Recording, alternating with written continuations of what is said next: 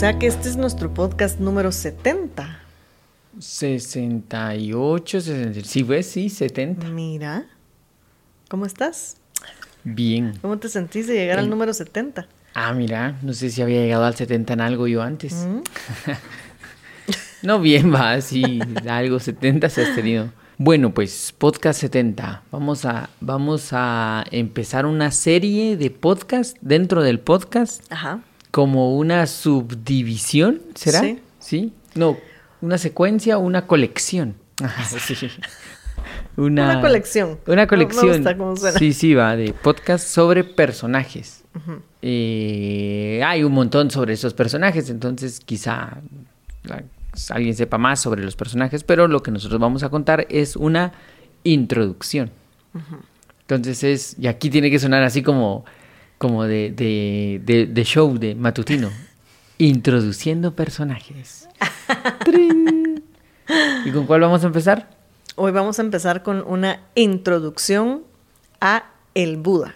Introducción al Buda. Buda, Buda, Buda. Estás haciendo tus propios efectos. Sí, sí. Entonces, bueno, introducción al Buda. Tenemos que empezar aclarando que estamos hablando del que la palabra Buda es genérica, que significa iluminado. Por lo tanto, a lo largo de la historia, dependiendo si se si no se tiene como mucha comprensión del contexto histórico o de qué se está hablando, se van a encontrar muchos Budas. Y entonces se han ido confundiendo y lo primero que sucede es que cuando uno empieza a explorar encuentra muchos Budas y se confunden los conceptos y esto.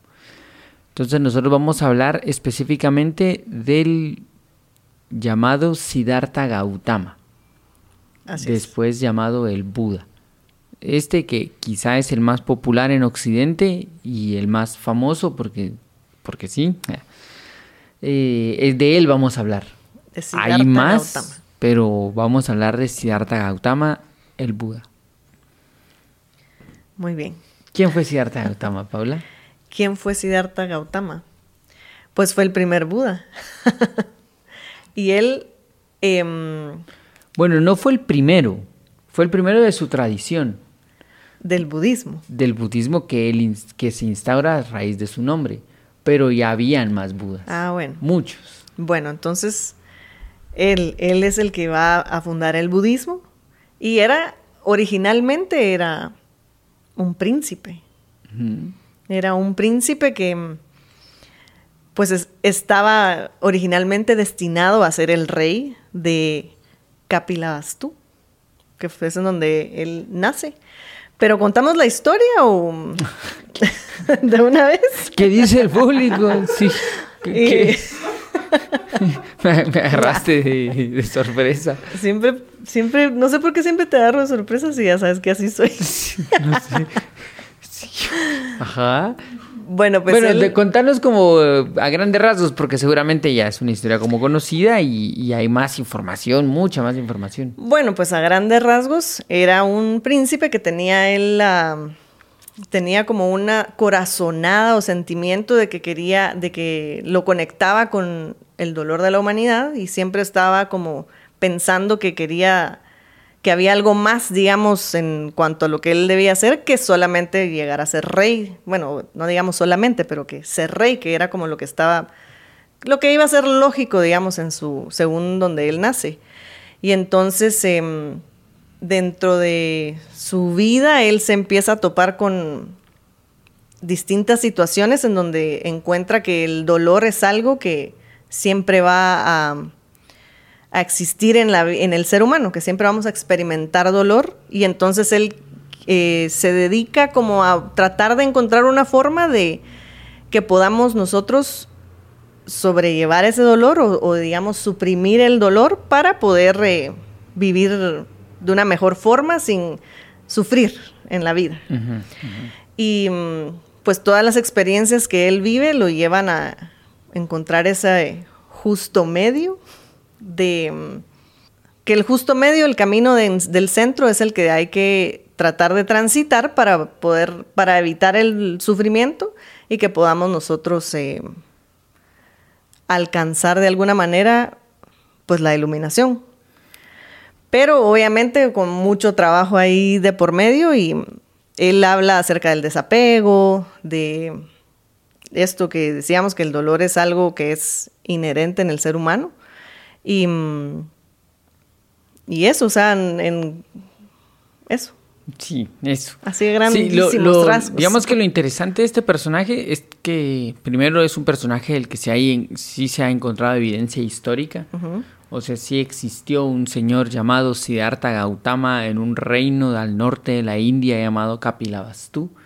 Y según la tradición, este, pues como dices, estaba eh, destinado a ser el gran rey, pero él traía otra inclinación.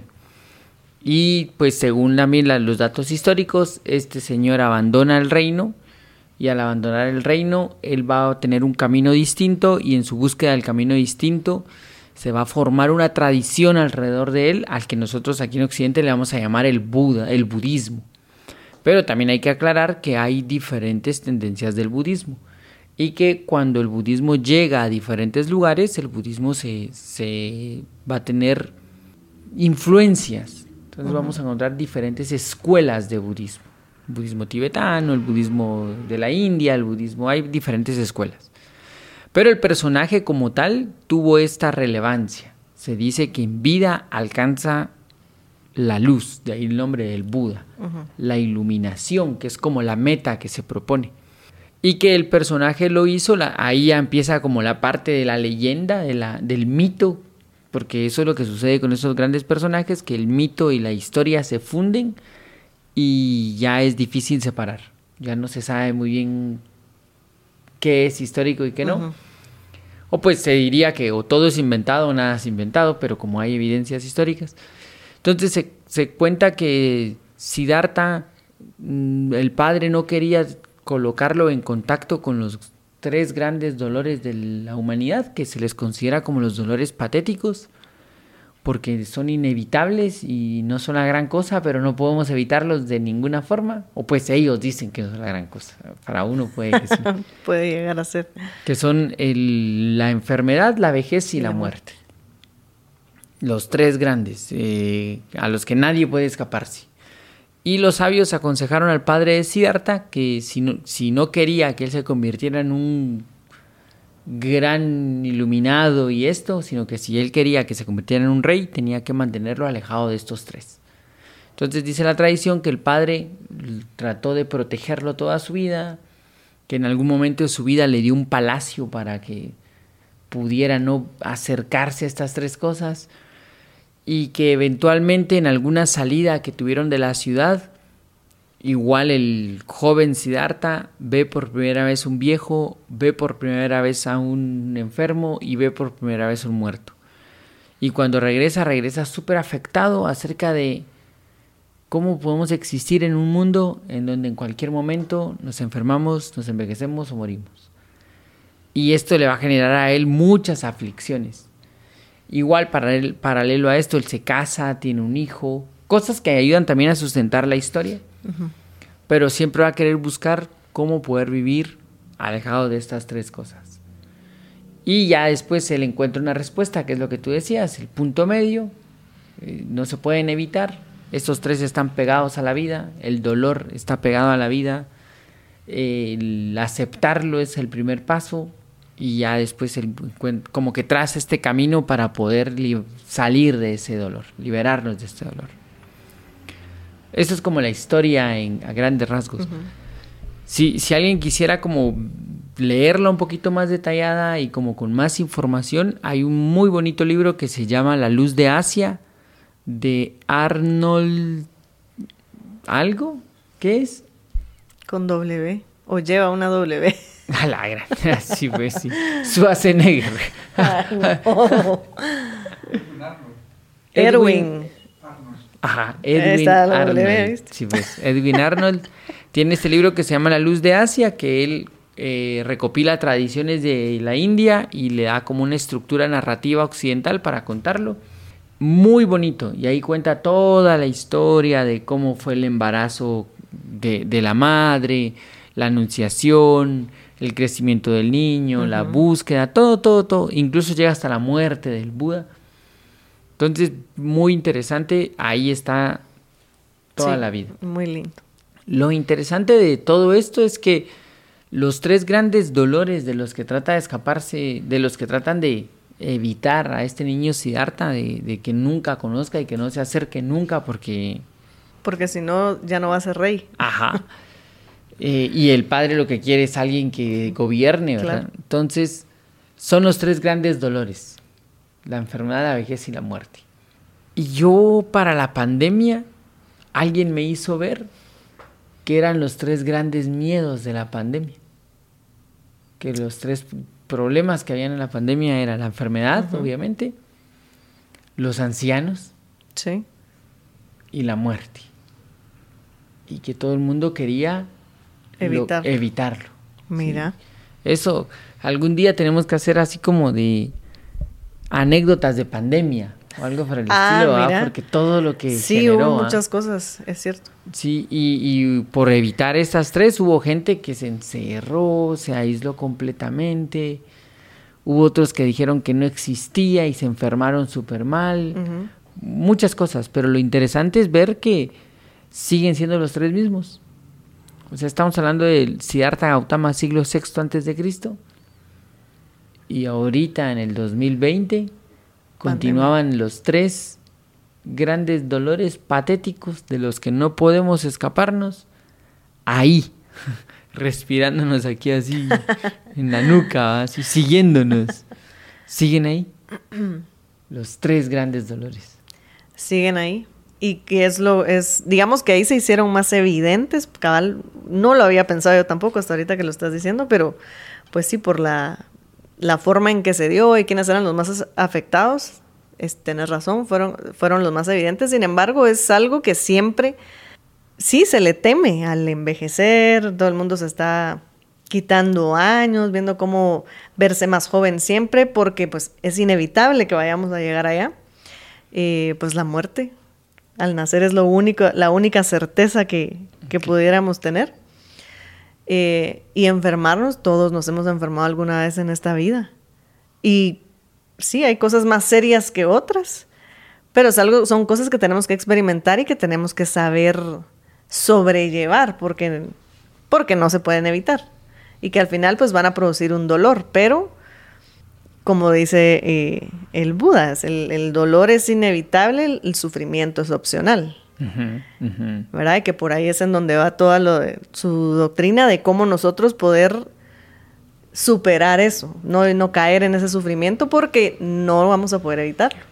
Sí, y eso, eso hay que aclararlo también como mucho, que cuando hablamos del budismo nosotros tratamos de enfocarlo desde el punto de vista filosófico, porque desde el punto de vista filosófico nos da chance como de reflexionar todo esto que está alrededor del dolor y como esta circunstancia humana de, no poder escaparnos de, de ciertas cosas pero el budismo se va a desarrollar como una religión. Incluso hay estudios que para principios de los 2000 era la religión más grande del mundo. Como que hubo un boom de budismo. Y ya después disminuyó, ¿verdad?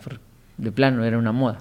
Pero, pero, o sea, el budismo creció como una religión y como religión tiene sus propios rituales, tiene sus búsquedas. Pero cuando lo miras desde el punto de vista filosófico, hay mucho que se puede reflexionar sobre la circunstancia del ser humano que no puede librarse de este dolor, que está así como pegado. Siempre me llamó la atención que eh, en este, ya no sé cuál sutra es, pero en uno de esos libros del budismo tiene una introducción que me gusta mucho que dice, y entonces el conocido anteriormente como Siddhartha vio por primera vez el origen de la existencia el camino de la existencia que viene desde el infinito y termina en el infinito, vio los primeros destellos de luz, vio florecer toda la existencia la humanidad y desaparecer al mismo tiempo, y al abrir los ojos ya no era Siddhartha, era el Buda, y dijo, la vida es dolor. ¡Alarán! Fíjate, después de verlo todo. Ajá, pero me encanta cómo lo describe, porque es así como... Y vas a decir tu primera frase, la vida es dolor. Entonces, ese es un enfoque interesante para reflexionar. O sea, que el dolor no está mal, sino que es parte de la vida. Es parte de la vida. Y porque sí, es, es algo bien común el huir del dolor, ¿verdad? No evitamos a veces hacer cosas para no sentir dolor, porque, ay, no, mejor no lo hago porque después me va, no sé, no voy a ir a correr porque después me van a doler las piernas, mejor, mejor no corro, ¿verdad? Entonces evitamos a veces hacer cosas por eso, pero cuando también, así como dijo el Buda, la vida es dolor y entendemos que no podemos escapar de él, hay que hacer las cosas. Y es que hay dolores de dolores, ¿verdad? Claro. una cosa como El dolor de piernas es uno. El dolor de piernas porque fuiste a correr. Eh, quizás es un dolor más fácil de llevar, pues, porque... Claro, a un dolor de haber fallado 800, así era, ¿no? 500. 500. no, no sé. No me recuerdo, pero para un dolor de algo recomendaron ibuprofeno 800, recuerdo. Eh, bueno, existe como ese dolor físico, que es un dolor diferente a un dolor emocional, que es diferente a un dolor mental, que son como diferentes tipos de dolores. Y hay dolores inevitables, o sea, el, si vas a aprender a manejar bici, te va a generar una incertidumbre y eso es un tipo de dolor. Te va a generar miedo ahí, si te caes te vas a raspar, pues, y ese es un tipo de dolor. Bien distinto a el dolor de tener un amigo que se va y te duele. También. O sea que las circunstancias de la vida traen diferentes tipos de, dolor. No para todos es el mismo. No, no a todos les duelen las mismas cosas. Ajá, no a todos les duelen las mismas rodillas. por ejemplo. Sí. Son diferentes tipos de dolores. Pero lo, lo, que hay que ver, digamos, es que no se pueden evitar. Ajá. Vivir es dolor. O sea, el niño nace llorando. El desconcierto de esto. Y nosotros humanamente construimos todo para alejarnos de él. Hay algunos que hemos logrado remediar y que gracias a que existía ese dolor nos llevó como a un progreso como humanidad. La gente se estaba empezando a morir de frío y alguien dijo, hey, hagamos calefacciones, ¿verdad? De hogares y no sé qué. Pues sí, el dolor de algo nos llevó a una solución de algo la cocina tiene un montón de cosas que solucionó. O, pues tú ya no tienes que ir a cazar bisontes, ¿verdad? Sí, ni a descubrir qué planta es venenosa. así como esta, esta que es... Ah, no, esta no. Esta, hay muchas cosas, dolores que, que otros han tenido y que nos han ayudado como a resolver como humanidad el avance. Y hay otros que son propiamente el ser humano que no puede resolver. O sea, esta sensación de tener una ilusión y perderla, ese es individual y personal. Y todo ser humano tiene que pasar por una ilusión que se perderá y se romperá. Todos. Entonces, dolor, la idea no es evadir el dolor, es entender el dolor. Por eso es que ellos calculan y dicen el dolor es vehículo de conciencia. O sea que a través del dolor puedo despertar mi visión a cosas que antes no tenía despiertas. Puedo descubrir cosas, ya sea la calefacción, que es algo que antes no tenía y que esa necesidad surgió a través del dolor y entonces creé la calefacción. O puedo descubrirme a mí mismo y darme cuenta de que tenía una ilusión que no me había dado cuenta y puedo ser más consciente. son visiones las que se van despertando. Sí, y que un poco como se va conectando con los temas anteriores que hemos hablado. Podemos usarlo como vehículo de conciencia cuando estamos ahí en el presente y, de veras reflexionamos sobre la situación que estés pasando. Pero cuando evadimos la realidad, cuando solo dejamos que pase el tiempo y, y no nos tomamos ese, ese tiempo otra vez de de veras pensar qué pasó, qué me llevó a esto, por qué me dolió esto y de veras voltear a ver atrás qué decisiones he tomado para llegar aquí, voy a seguir en el dolor, en, el sufrimiento y ahí nadando en él, ¿verdad? Entonces sí, no lo evitamos, pero podemos aprender de él y pasar al siguiente, pues pasar a lo, a lo que viene. Pero si no, vamos a vivir con eso. De veras solo sufriendo y haciéndonos víctimas de cualquier situación, pero debe servirnos para algo. Ajá. tiene, tiene que servirnos para algo. Porque si no, en balde la vuelta, pues. Ajá. Todo lo que se hace y nada, si no. Para otra vez ir a. Para seguir, que te siga doliendo las, lo mismo. Ah, la gran, sí, no. No, no, no. Sí, porque y hablando de los tipos de dolores, si te duele, yo qué sé, una muela, y te aguantas el dolor y te aguantas el dolor, va a haber un día donde ya no vas a poder comer probablemente o mm, yo qué sé, ni dormir del dolor y vas a tener que ir a ver qué haces al respecto, pero ¿por qué le vamos a dejar que llegue hasta ahí? Cuando podemos desde un principio ir al dentista, revisarnos y trabajarlo desde antes. Sí, digamos que esos, esos dolores que son como más... Eh, ¿qué? Más casuales, más... O físicos. ajá, son de los más sencillos de llevar, pues, o sea, hay una industria farmacéutica en relación a esos dolores. pero aún ahí dejamos que el dolor siga, me explico, hasta que... Entonces, sí. y lo que decís con los otros, con los otros dolores que no son tan, que no son tangibles, voy a decir, se vuelve más difícil. Sí, eh, a mí, digamos, lo que me sucede con ese tema siempre el dolor es que, eh, como es, siempre que lo pienso y que dice el dolor es un vehículo de conciencia, pienso que la, trae como aparejada la idea de, una visión más grande. Hay algo que no estoy viendo y que debo despertar a ver. Mm, y a veces cuando evitamos o curamos dolores, no nos hacemos mejores. Entonces significa que ese dolor no sirvió como tu ejemplo que ponías, de alguien viene, le duele su muela, dice, hey, soy consciente de mi dolor, voy a ir al dentista, se quita la muela, pero no fue mejor persona. Entonces, algo le faltó. No dejó de comer el chicharrón que le... Tal vez. O, qué es. Ajá, sí. Algo le faltó. Claro. Porque no es paliar el dolor. Sí, y no siempre, ajá, no siempre te va a ser consciente el dolor. Si no hay algo, una visión que se despierte a través de ese dolor porque digamos que la industria farmacéutica funciona en relación a curar el dolor, ¿verdad? ¿Te duele? Quita el Póngase esto, ajá, el síntoma. Pero no te hace mejor, no te hace pensar sobre tu dolor, no te hace pensar sobre el hábito que te va al dolor, sobre lo que te cambió el dolor, eso no. Y ahí creo yo que nos hace falta meternos un poquito más, meternos más acerca de ese, de ese dolor, de, de qué es muy interesante que lo proponen hace mil años, pues, y que ahí está la idea del dolor y ahí está como esto. El budismo tiene mucho, mucho que reflexionar y es uno de los temas que más gustan. Por ejemplo, aquí en, Nueva Acrópolis, cuando se da el tema del Buda, suele ser uno de los temas que más impactan porque es el tema, quizás es uno de los temas que más hemos vinculado a nuestra vida, hemos sentido dolor. Sí. Eh, y no sabemos qué hacer con él. Ajá, y cuando se te plantea como un vehículo de conciencia, es como, ¡Ah!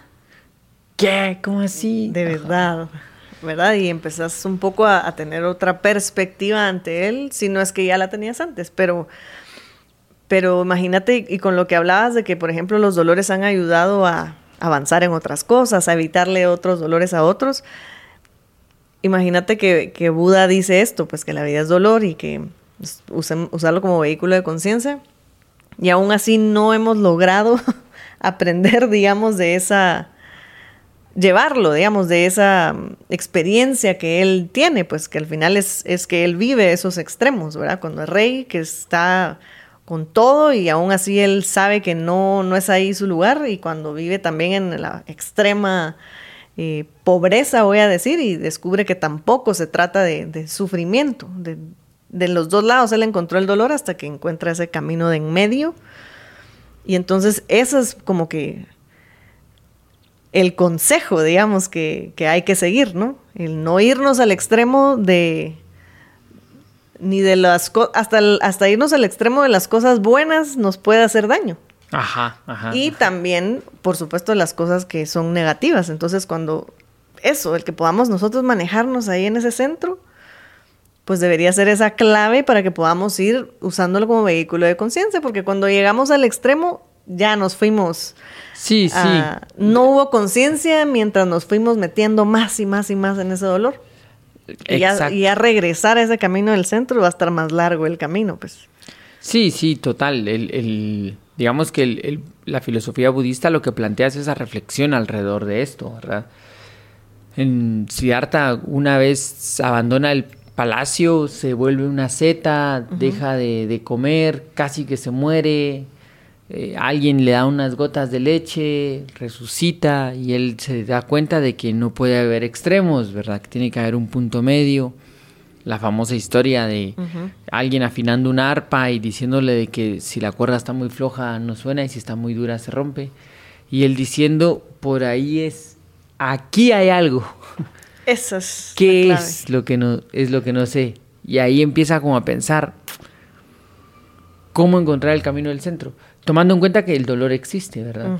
Tomando en cuenta que aún en el camino del centro va a haber dolor. Va a haber dolor porque si llueve te vas a llover, pero lo, la diferencia va a ser que cuando lo tomas algo natural a cuando lo tomas algo antinatural. Porque nuestro problema es que nosotros tenemos al dolor como algo antinatural creemos que la vida es placer y felicidad y vemos al dolor como algo ajeno. Solo cuando me pasa el dolor digo, a esto no está bien, pero es parte de la vida. Claro. Naturalmente responder a él y aprender de él debería de ser el camino.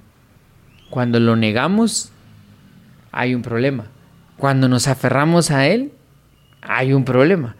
La cosa es vivir con ese dolor así como en el camino del centro, como dice el, el Dhammapada, el camino del centro, el Dhammapada. Eh, agarrar y soltar, sin ningún problema. Sí, en los estoicos, los estoicos tenían esa, este, cuentan que un, en el estoicismo más duro, porque hubo un momento de estoicismo así bien duros, duros, duros, había una vela así grande, velón, encendido y el maestro estoico llegaba y enfrente de todos, con sus manos, apagaba la vela. Y siempre alguien le preguntaba, hacía como el, ¡Ah! o ¡ay! o le, le dolió. Y él les decía, mi dolor es cosa mía y debo llevarlo yo. Tú preocúpate por el tuyo y aprende a llevarlo tú es enseñanza dura, sí, pero es eso. Es, es hacerte responsable de tus dolores. Aprende a llevarlos. No los indagues tanto porque son algo más natural. No los escarbes de más. Aprender a fluirlo. Aprender cómo a llevar ese dolor. Esa creo yo que es como una de las grandes enseñanzas del budismo. Después Siddhartha, hay muchos libros que cuentan las historias de Siddhartha, de toda la vida del Buda, qué fue haciendo. Cuentan que muere de un dolor de estómago y el día que muere, como que hay un terremoto también. Y de ahí en adelante se forma alrededor de él la tradición del budismo como tal y la religión budista. Y como te decía al inicio, esa religión se expande y se mezcla con otras y hay un montón de tipos de budismo. Pero qué interesante que sigue siendo válido. Sigue siendo válido y que, bueno, mencionabas también que fue, eh, que como en el 2000 dijiste, era de la, religión más... Eh, popular. Más popular o más grande, pero de alguna manera va, se vuelve popular porque hay una búsqueda también de poder llevar esos, esos dolores, ¿no? Entonces seguramente ah, estaban tratando de encontrar algunas respuestas, algunos se quedaron, otros se habrán ido, pero finalmente es a eso, ¿no? Al dolor que todos vamos a experimentar y hemos experimentado. Y lo que decís, eso creo yo que es parte de la clave de que podamos llevarlos, que el dolor es algo natural y no hay que temerle tanto.